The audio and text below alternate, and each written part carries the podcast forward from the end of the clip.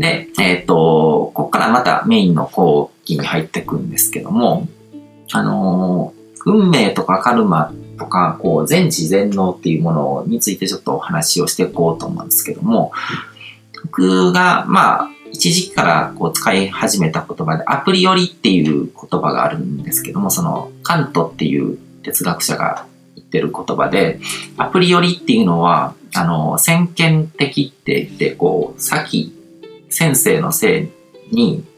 経験の剣で、先見的って言うんですけども、こう、経験に先立つものっていう意味なんですね。で、経験に先立つものってどういうことなのかっていうと、経験っていうのは、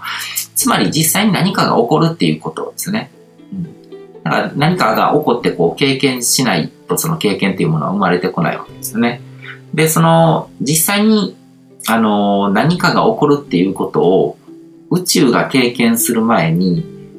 何かが決まってる。だから経験に先立つっていうのは経験する前にそれが決まってるとかそういうことが確定してるっていうことなんですけども、そのアプリよりっていうものはないっていうことがあの、まあ、この間も話したことがあるんですけども、不確定性原理で証明されたわけですね。こう、量子論の中の、物理学の中の。うん、だから、何かがこう、現実っていうものを経験する前に何かが決定されることはない。その経験に先立って何か決定されてるものは存在しない。アプリよりはないっていうことが、あの、証明されたんですよ。その物理学の世界の中で。だから、この宇宙で起こることは必ず現在っていうものを通らないと確定しないんですよ。だから、現在を通る前の段階で、こう、未来にある、起こることとかを、こう、あの、確定することはできないんですね。だから未来予知っていうものができない。で、だから、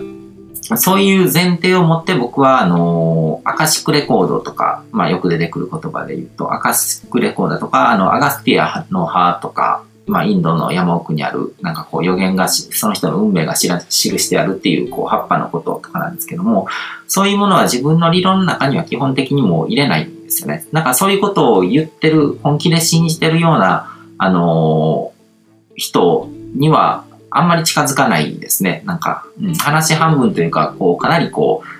この人はどういう意味合いでそれを言ってるのかなっていうのを伺うようにするし、だから仮に何何かどこかのカルト宗教の教祖様とかになんかこう、あなたの後ろにこう、悪い影があるから私のところに来て話を聞きなさいとかって言われても全然気にならないんですよ。そういうものがないっていうことがちゃんとこう、分かってるので、うん、で、その物理学の、まあ、不確定性原理っていうのと、こう数学の方でも不完全性定理っていうのが20世紀に証明されて、で、実はその2つによって20世紀に何が起こったかっていうと、こう神の不在っていうのが証明されちゃったんですね。すごいこう、日本人とかはあんまりこう、あれなんですけど、想像しにくいかもしれないですけども、こう西洋人、一神教の人たちからすると、神っていうのはこう全知全能の存在なわけですよね。うん。だからその全知全能の神ってことは全てを知ってるわけだから未来に起こることも知ってるはずじゃないですか。でもそれは、その物理学とか、こう、数学の不完全性定理っていうのも、こう、そうなんですけども、神が、神であってもその問題を解くことができないとか、その予知することができない、その電子がどこの場所にあるのかをこう、見ることはできない。その未来に起こることを見通すことができないとか、その完全なものを作り上げることができないっていう、まあ数学の方の不完全性定理っていうのは要はそういうことなんですけども、あの、完璧なものとか、神が全知全能の存在であれば、すごい神が作ったものって完全なものを作れるはずなんですけども、神自体も完全なもののはずだけども、そういうものはありませんよっていうことが証明されちゃったんですよね。で、すごくそういう欧米社会家にはインパクトがあったんですよ、そういうの。うん、で、それ以降は、あの宗教学的なこと、神学ですよね、神の学問と、こう、あの、自然科学っていうものがうまくこう統合されてきてるんですよね。うん、だから、あのー、すごく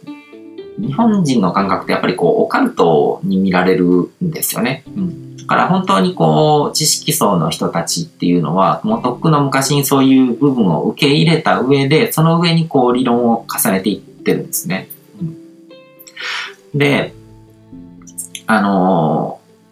ー、神の不在っていうのはこう、全知全能っていう意味での神様はいないわけですね。でも、創造主っていう意味での神様っていうのは実はまだまだこう健在で、健在っていうのもおかしな話ですけども、その創造主、いろんなものを作作るこう神様っていう存在がいるおかげで僕らは人生で創造っていうものを楽しめるっていう側面もあるわけで、うん。で、あの、全知全能っていう存在がいるんだったら、未来に起こることもあらかじめ決まってて、それを知ることができるっていうことが、そういうもののこう論拠になってるわけですね。アカシックレコードとかにしても。うん、うん、でも、考えてみてほしいんですけどこう、この宇宙に起こることの筋書きが、もしこう、あらかじめ決まっててどっかにあるんだったら、宇宙が存在してる意味がないと思うんですよね。なんかこう、焼き直しに過ぎないわけじゃないですか。なんかこう、あらかじめ決められた筋書き通りに、それを経験していくだけっていうのって、本当にもう存在意味がないわけですよね。何かこう、せ、あの、決まってないことをこう、新たにこう、生まれて想像していくっていうこと自体にこう、宇宙が存在している意味があるわけですよね。うん。で、あの、設計図っていうのと完成図っていうのは違うので、だから設計図っていうのはあるかもしれないんですよ。うん。だからそういう、まあ筋書きっていう言い方、筋書き通りになるんだったらそういうものはないけども、筋書き通りに進まないわけですよね。うん。で、その設計図っていうもので考えると、それが遺伝子の情報、DNA の情報だったりとか、こう、アーキタイプ的な生まれ持ったこう素質とか初期設定っていうものになってくると思うんですけども、ただ、その設計図通りに、こう、作ろうとしても、こう、変わってくるわけですね、完成するものっていうのは。うん、だから、初期設定として、こう、与えられてる条件があっても、それが、その実際にどういう風になっていくかっていうことは、こう、刻一刻と変わっていくわけですよね。うん。で、あと、運命っていうものに関しては、宿命っていうのと、こう、運命っていうのは分けて考える必要があると思うんですね。運命は変えられるっていうと、なんかこう、あの、噛みついてくる人がまあ、最近はいないですけども、昔は結構そういう感じのコメントつける人とかいたりとかしたんですけども、宿命っていうのは、そういう初期設定的なもので、こう、どの親の子に生まれたのかとか、どういうものを受け継いで生まれたのか、どこの国の国民として生まれたのかとか、こう、自分の意思で変えることができないものですよね。だから、それは、こう、言い方を変えると実は、あの、変える必要のないものとも言えるんですよ。自分が宿命としてこう、受け継いでこう、生まれてきたものっていうのは、あの、それが初期設定なんだから、そこを変える必要なくて、そこからどういうふうに、その初期設定なりに、どういう人生を歩むのかっていうことをこう追求していけばいいわけで、うん、で、運命っていうのは、その人がどういう人生を辿るかっていうことですね。で、これはいくらでも変わるんですよ。で、あのー、運命論とかを信じる人って、あんまり僕細かくした 指摘したりとかはしないんですけど、こう結構自己矛盾してるんですよね。なんか決定された運命がどっかにあってもあらかじめ決まってるんだっていうことを信じつつも、その場その場の運の良さとかをこう一緒に信じてたりするんですよ。だから、こう、運命で決まってるんだっていうものがなんかこう、背景にあるような、あの、言動をとってる割に、今日は運がいいなとか悪いなとかって、なんか、無意識に言ってたりとかするんですよね。うん。あの、あらかじめ運命決まってるんだったら、その時々でこう、運がいいも悪いもないと思うんですけども、でも同時にそれをこう、信じてるっていうことはすごく自己矛盾にしてるわけですよね。うん。でもそういうことにも気づいてなかったりとかもするんですけども、うん。だから、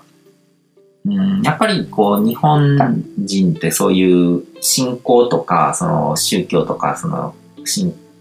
うん、神とかそういうものとかについて考える時間とかそういう環境を奪われてしまったっていうのはすごく大きなことなのかもしれないなと思いつつ、昔の人間も、昔の日本人もそういう、そんな厳密に考えてなかったのかもしれないですね。それが日本人らしさというか、こう、曖昧な、こう、自己矛盾してても、あの、気にせず、あの、矛盾してるものもなんかどんどん受け入れていってしまうという、こう、懐の深さというか、そういうところがなんかこう、日本人らしさなのかもしれないとも思ったりもするんですけども、うん。何にしても、この宇宙に起こることっていうのは、あの、確率論に支配されてるんですね。だから、あのまあ、不確定性原理の中で出てきた、こう、電子が次の瞬間にどの位置にあるのかっていうのは、このあたりに何パーセントの確率で存在してるとかっていうのと同じで、あの、例えば5分後にどういうことが起こるのかっていうのも100%じゃないんですよね。うん、5分後に僕がどの場所にいてるのかとかそういうのとかも100%にはならなくて何パーセントの確率でここにいる。だから今僕はこう東京の自宅にいてるんですけども5分後に例えばアメリカにいるとかっていうのは物理的にまあ不可能だからほぼ0%になるけどもでももしかしたらもしかしたらって何の話をしてるんですよね。これ自分でもなんかよくわからなくなってくるんですけど、なんか空間転移とかがなんか起こったりとかして、そういうことが起こらないっていう可能性を完全に排除することはできないし、あのまあ僕の今家の中の別の部屋にいる確率も、あの、何パーセントかはあるわけですよね。で、ここにそのまま座って、こうやって動画をそのまま続けてるっていう確率も、もちろん高い確率であるわけですけども、でもそうやってこう確率分布って言って、こう、あの、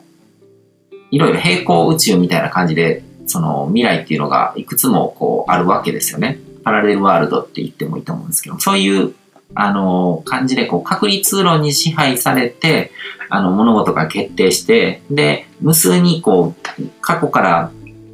あの現在を通り抜けて、で、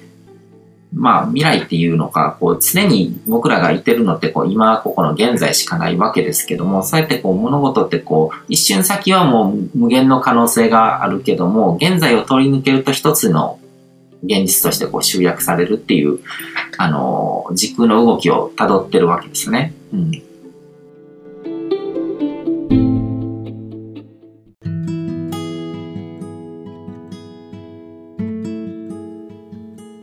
回も最後まで聞いていただいてどうもありがとうございます。チャンネルの説明ページの方に僕が提供している悟り式コーチングの最初の2ヶ月分を無料で受講できる案内があります。ゴール設定とアファメーションについて詳しく解説してるんですけども、僕自身もこれらのことを本格的に取り組み始めて、で、それで大きく人生を変えたという経験があるので、あのまだ受講したことがない方であったりとかこのタイミングでピンとくる方はぜひ登録して体験してみてください。また僕がどんな人間なのかを簡単に知ってもらえる2分ほどで読める会員プロフィールのリンクも貼ってます。僕自身がインターネットを通じた出会いによって自分の人生を大きく変えたのでこの出会いがあなたの人生を変える良いものになることを願ってます。ではまた次の放送でお会いしましょう。